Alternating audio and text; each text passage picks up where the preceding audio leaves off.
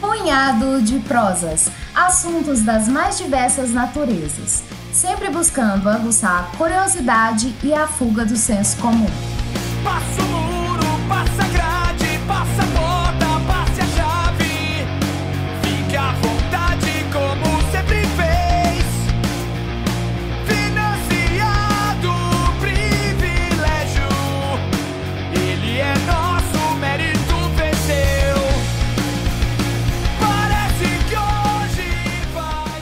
Olá, aqui quem vos fala é Leonardo Costa, também conhecido como Leozão, e no presente episódio do Punhado de Prosas falaremos do melhor disco do rock brasileiro dos últimos tempos, o álbum Ponto Cego de 2019 da banda Dead Fish. E para falar dessa obra-prima, contarei com a participação de um amigo de adolescência e assim como eu, um grande fã da banda, o professor da Universidade Federal de Juiz de Fora, campus Governador Valadares, doutorando em Direito pela UFRJ, Jean Felipe. Trocaremos algumas figurinhas sobre os assuntos que permeiam o disco, o aspecto cirúrgico das letras, com seu viés político e combativo, e um resgate histórico do punk hardcore e os contextos que explicam a maioria dos casos das bandas que têm suas letras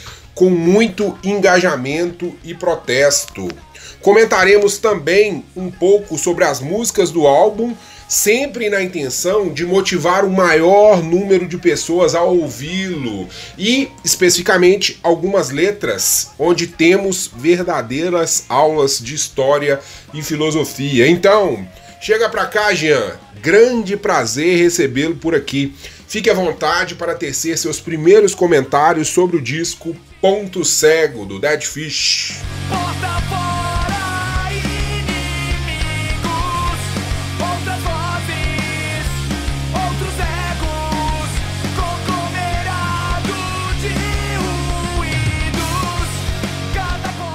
Léo, eu sou privilegiado pelo convite para discutir um álbum tão importante e sinto um dever de falar algumas coisas.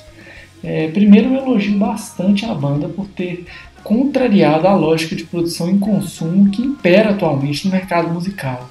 É, esse mercado ele é orientado pelo streaming, tem um algoritmo que induz aquilo que a gente deve consumir. E assim, fazer um álbum não é só agregar um conjunto de músicas, mas deve-se compreender também que essas músicas elas são rodeadas por uma linguagem, uma arte gráfica, dentre outros tantos elementos que formam um complexo. E esse complexo deve ser admirado com calma. Isso me faz lembrar uma época, e essa época ainda era muito difícil baixar MP3 e sequer havia streaming, é, que nós passávamos várias tardes lá na casa do nosso amigo Calango para poder é, explorar o vasto acervo musical que ele tinha. E dos álbuns que a gente tinha contato, a gente tinha contato também com cada detalhe, cada pessoa envolvida na produção, cada palavra escrita, cada figura. E assim, a gente acumulou um vasto repertório musical ali, mas de maneira indireta, nós também estávamos estu- estudando um pouco de história e cultura. Por isso, eu vou abordar brevemente a história do punk para falar como esse estilo musical dialoga com o contexto econômico, social e político.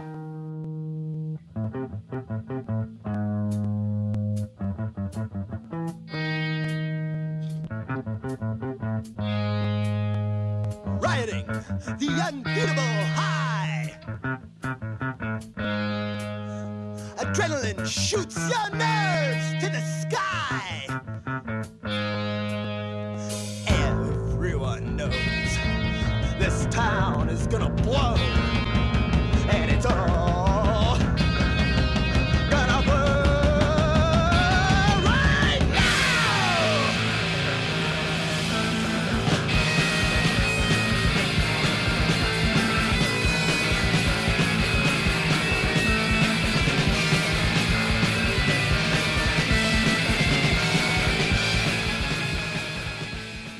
Ouvimos algumas bandas estadunidenses como Dead Kennedys Black Flag, algumas bandas inglesas como Sex Pistols e The Clash, que revelavam um conteúdo de clara contraposição ao que acontecia no seu tempo, ali nos anos 70 e 80, marcado pela austeridade e a redução do estado do bem-estar social. Essas políticas elas foram estruturadas pelo Ronald Reagan nos Estados Unidos e pela Margaret Thatcher na Inglaterra. E assim, é, até as bandas que criaram o estilo punk nos anos 70, no início dos anos 70, né, como Ramones, que assim, era notadamente uma banda mais descontraída ali no seu início, depois também fizeram algumas músicas com conteúdo político.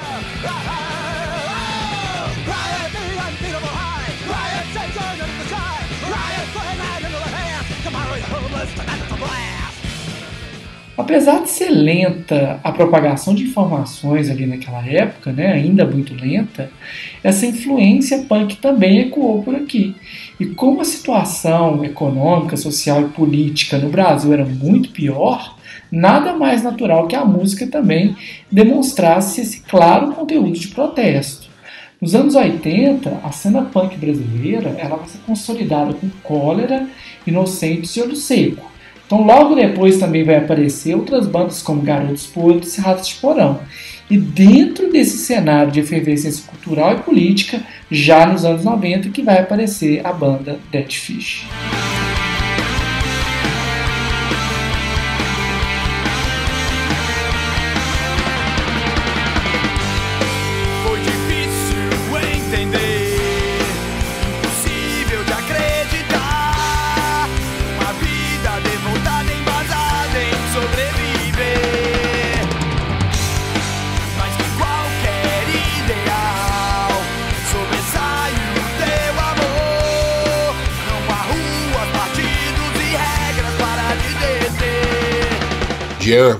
De raciocínio perfeita.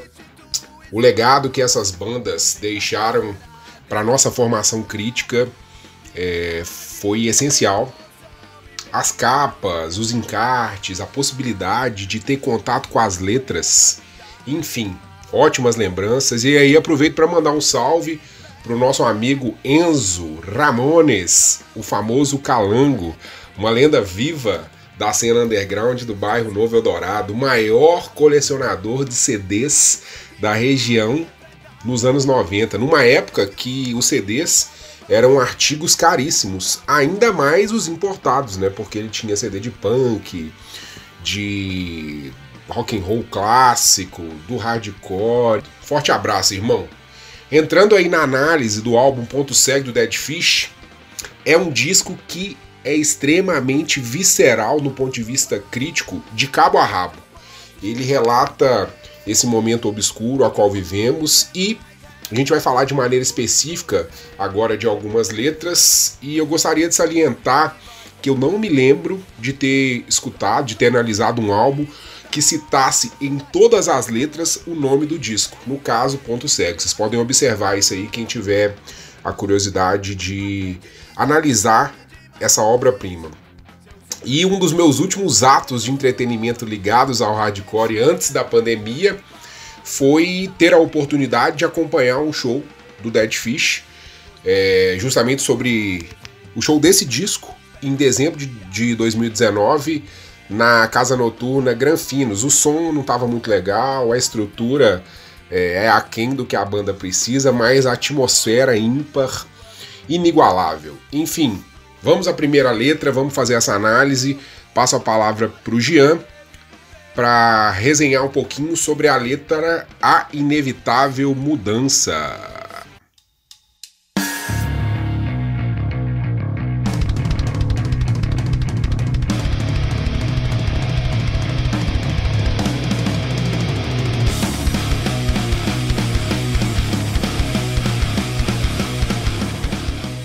Sobre Inevitável Mudança, ressalto que eu acho curioso ela ser o cartão de visitas do álbum, pois o título, esse Inevitável Mudança, ele poderia ser interpretado ou soar como soa o discurso de austeridade, né? Porque o discurso de austeridade ele sinaliza uma mudança, né?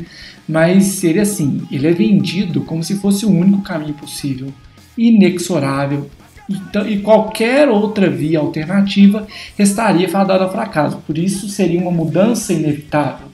Mas assim, a mudança aqui exposta é pela ruptura com o estado atual das coisas. Então ela sinaliza para um futuro diferente, que vai de uma perspectiva diversa daquela trazida pelo discurso de austeridade e confere, portanto, um pequeno sopro de esperança. Se optarmos por fazer uma abordagem materialista histórico-dialética, a música ela inicia com uma crítica de como a história vem sendo contada sob o prisma dos vencedores. E é essa história que pretende determinar o que somos e perpetuar a desigualdade da distribuição de poderes, recursos. E por isso, então, a própria música ali já apresenta uma necessidade de revisitarmos a história para compreendê-la a partir do ponto de vista dos oprimidos. Esse tipo de construção é, me faz traçar um paralelo com uma das principais obras da literatura brasileira, é, tem um livro que, é, beleza, ele passa no universo ficcional, né? Mas é o Vivo Povo Brasileiro, do João Baldo Ribeiro, em que a história do Brasil colônia e do Brasil império ela é contada sob a ótica das camadas populares, das pessoas oprimidas, dos anônimos do povo brasileiro. E essas pessoas, elas consistem, se a gente for utilizar aquela linguagem que o álbum pretende, né? É que essas pessoas estão no ponto cego são aquelas pessoas que não podem ser vistas.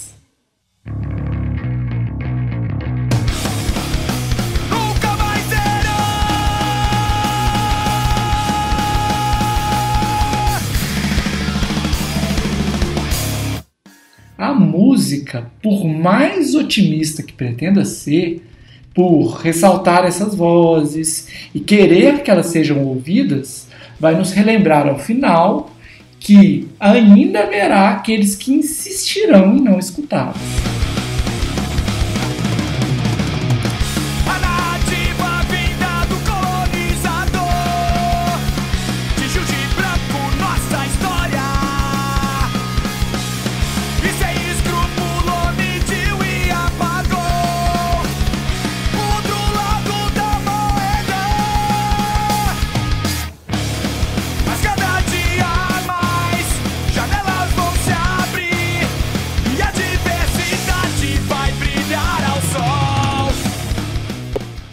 Sangue nas Mãos, a faixa 2 do disco, a música que deu notoriedade inicial ao álbum. É uma canção que expressa muita raiva. Essa é a opinião do próprio Rodrigo Lima, vocalista e um dos letristas da banda. O Rodrigo também é formado em direito, assim como o nosso convidado de hoje, Jean Felipe. É, essa canção traz um instrumental com a feição do hardcore, né? muito rápido, muito intenso, e com uma letra que faz um resgate de 2016, o ano do golpe, até a eleição de Jair Bolsonaro em 2018. Em momento nenhum, essa letra fica em cima do muro. Muito didática, escancara os acontecimentos nesse recorte temporal sem relativizar absolutamente nada o grande acordo nacional com o Supremo e com tudo, a frase que ficou famosa depois da divulgação de um áudio de um play importante no processo de impeachment. É, a letra também cita como foi canalizada a energia dos protestos de 2013 que ganharam as ruas do país para um propósito que mais uma vez favoreceu as elites e os donos do poder político do Brasil o soco na cara da democracia brasileira em prol de um nome que acabou fazendo com que voltasse à moda tudo que estava começando a ser entendido e vencido, o preconceito nas diversas esferas, a falácia a favor dos governos militares, de que eles levaram o país a momentos de evolução. Tivemos até, pessoal, importante lembrar, homenagem a um torturador em pleno Congresso Nacional. A pormenorização dos efeitos da violência e a entrada em cena do negacionismo. A gente está sentindo isso na prática e na pele agora na pandemia. De maneira geral, o sentido do nome da música, é, Sangue nas Mãos, está ligado a quem direta ou indiretamente apoiou de alguma forma todo esse processo.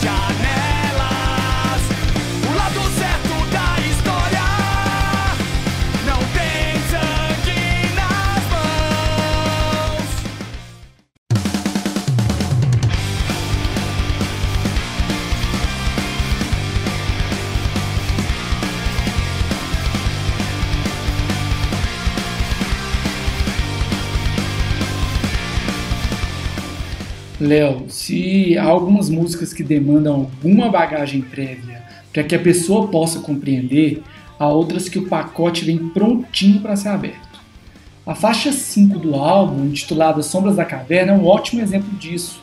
O título da música não faz questão nenhuma de esconder que se baseia no mito da caverna de Platão. Esse, esse mito da caverna está num livro do Platão que chama A República, para quem se interessar. Nesse mito, há algumas pessoas acorrentadas que olham para uma luz incidente no fundo de uma caverna. Essa luz ela tem como fonte um ponto luminoso que essas pessoas não conseguem ver. Esse ponto luminoso está atrás dela, uma, delas, é uma fogueira, né? É, e assim, nessa, nesse fundo de caverna são projetadas as sombras de algumas pessoas, alguns objetos. Essas pessoas e objetos elas interagem entre si e essas pessoas acorrentadas conseguem perceber alguns sons e movimentos. Então, assim, como essas pessoas elas têm contato com essas sombras, elas são levadas a pensar então que a realidade se restringe àquilo. Então, esse é o mito da caverna do Platão.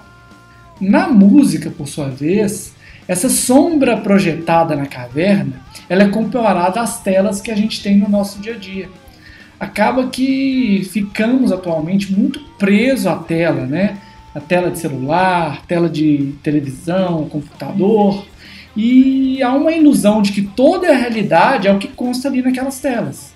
Sendo que há todo mundo em volta para a gente experimentar e esse mundo acaba por constituir um ponto cego. Então, assim, nesse caso, a música ela vai fazer essa associação entre as sombras da caverna e aquilo que a gente vê nas telas, né?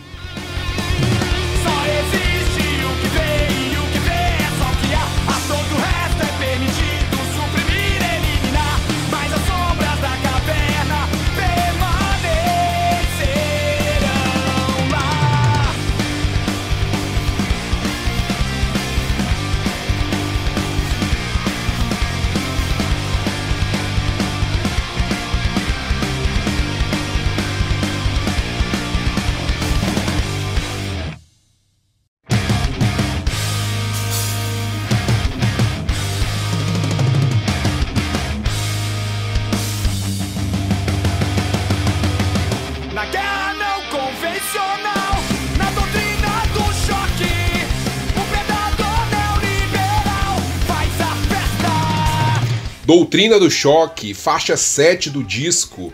Essa música, para mim, é uma das mais inteligentes e instigantes da história do hardcore. Por que uma das mais inteligentes? Porque ela traz muita informação num curto espaço de tempo. E muito instigante porque ela acaba te obrigando a buscar as origens, buscar o berço dessas informações. Então, ela te faz pesquisar. É uma letra que foi baseada no livro Doutrina do Choque, da Naomi Klein, e faz um memorando sobre o que estamos vivenciando no capitalismo e como o sistema precisa de crises, precisa de choques, de desastres, sejam eles econômicos, sociais ou ambientais, para acabar anestesiando, abrandando os ânimos da população. E aí as reformas, os cortes a favor do mercado aconteçam com pouca ou nenhuma resistência da sociedade. A letra menciona conceitos importantes como o de guerra híbrida, tão presente nos últimos anos, as interferências das fake news na formação da opinião pública massificada, usando os famigerados robôs do Twitter, do Facebook, como que os hackers passaram a ter uma relevância equivalente aos pilotos de caças nas guerras tradicionais. É, a letra também aborda o conceito de Chicago Boy, ou seja, menciona a famosa escola de Chicago, uma fábrica de reprodutores do neoliberalismo, como o atual e intocável ministro da Economia do Brasil. Um trecho específico, né, abrindo espaço para o Chicago Boy privatizar todas as estatais, é, faz uma crítica sobre como essa, essas privatizações acontecem sem debate e uma consequência desse processo são os cortes, eliminando programas de cunho é, social que são de extrema valia para um país tão desigual que insiste em não investir em educação. O sonho do cidadão médio em fazer parte da elite também é mencionado, com uma postura subserviente e cega, culmina no aumento do abismo das desigualdades no mundo, que acaba sendo descrito como o famoso capitalismo do desastre. Querem exemplos claros da materialização dessa letra? O 1% mais rico do Brasil passou a deter 49,6% da riqueza total do país em 2020. Um percentual que aumentou em 2,7% em relação a 2019. Esses são dados do relatório da riqueza global publicado pela Credit Suisse o Brasil é o segundo país mais desigual entre 10 analisados, ficando atrás apenas da Rússia, onde o 1% mais rico detém 58,2% da renda nacional.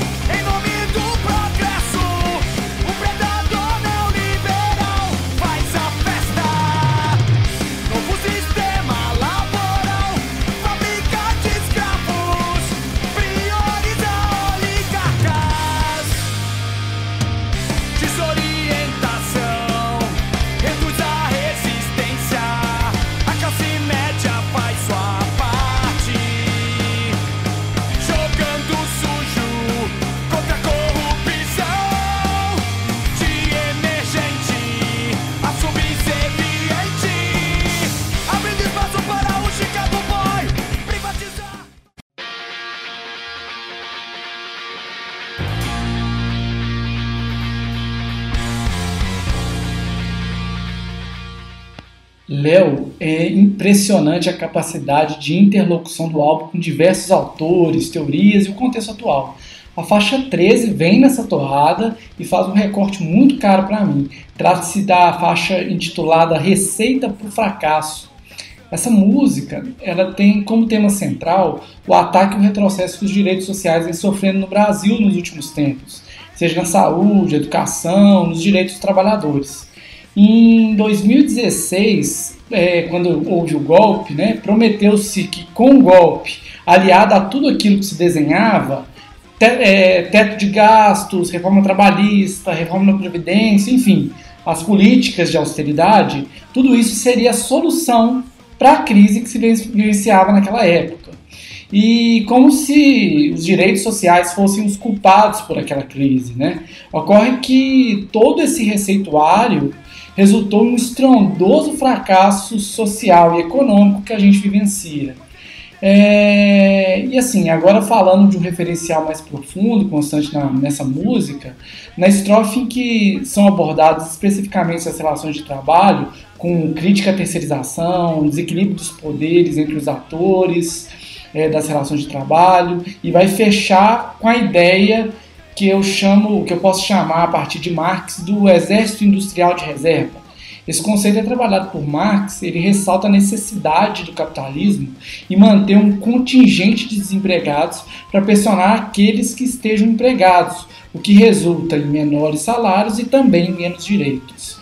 De certo modo, essa condição ela acaba por tornar as pessoas cada vez mais individualistas preocupadas com o próprio ego e tudo aquilo que foge dessas preocupações estritamente individuais acabam também por fugir à vista. Então são jogadas para o ponto cego. Então se a gente utilizando o, o título do álbum aqui novamente, né? É, faça então assim do outro, da outra pessoa, como se essa outra pessoa ela fosse um inferno, sendo que o verdadeiro inferno se situa no próprio estado das coisas. Com isso, esse fracasso, essa receita para o fracasso, ela ganha algumas camadas adicionais.